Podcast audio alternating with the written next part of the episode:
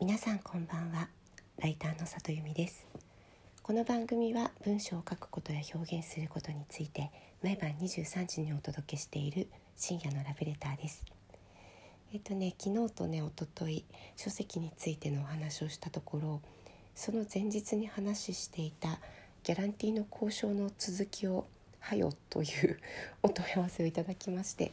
あの待っててくださった方がいらっしゃったんだなと思ってありがとうございます。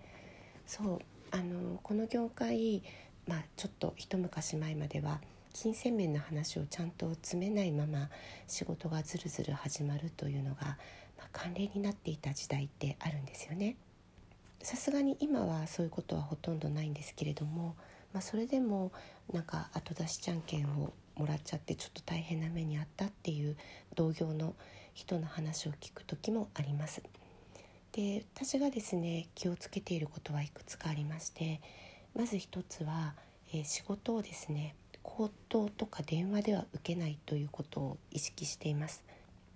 まあ、電話はそこまで多くないんですけれどもあのあるお仕事に行った時に、まあ、今度こんな仕事したいんだけどやるっていうようなことを聞かれることってあるんですよね。でその時に、まあ、条件面みたいなところというのはあの現場でお話ししたとしても必ずメールでもう一回送ってくださいというようにしています。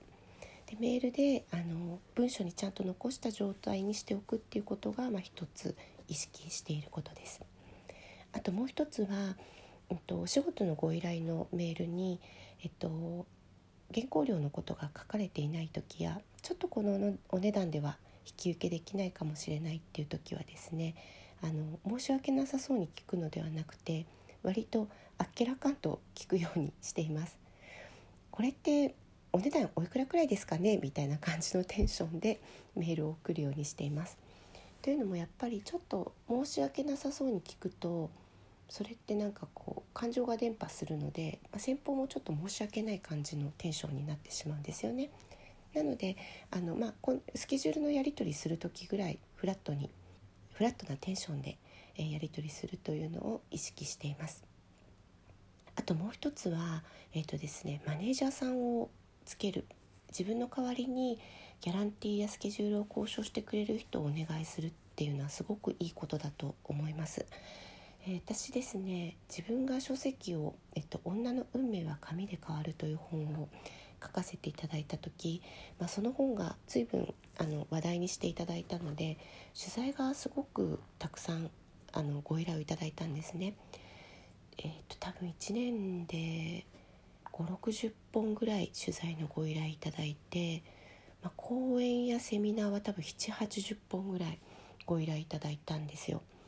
で当時私書籍のライターとしての本業があったので、まあ、その書籍の反則っていうのが、まあ、なかなかこうプラスオンできた仕事だったので大変だったんですがそれを全部出版社の編集者さんがさばいてくださったんです。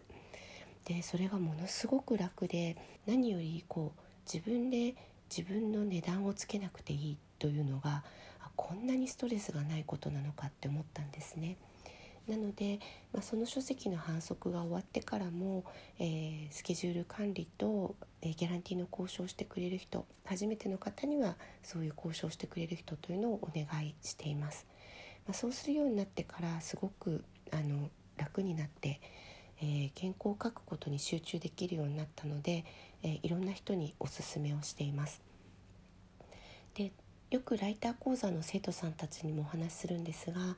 そういう方をねあの10人とか20人とかでお願いしてみんなでちょっとずつ、えっと、お金持ち寄るというのもいいと思うんですよね。まあ、とにかく、えっと、お金の交渉から解放されるだけでもすごく楽だなというふうに思ったりしています。えー、今日は、えっと、ギャランティーの交渉の第2弾だったんですけれども、えー、待っていてくださった方のお役に立てばいいなと思ってお話をさせていただきました。えー、皆さん今夜も来てくださってありがとうございます。また明日も23時にお会いできたら嬉しいです。ライターの里由美でした。皆さんおやすみなさい。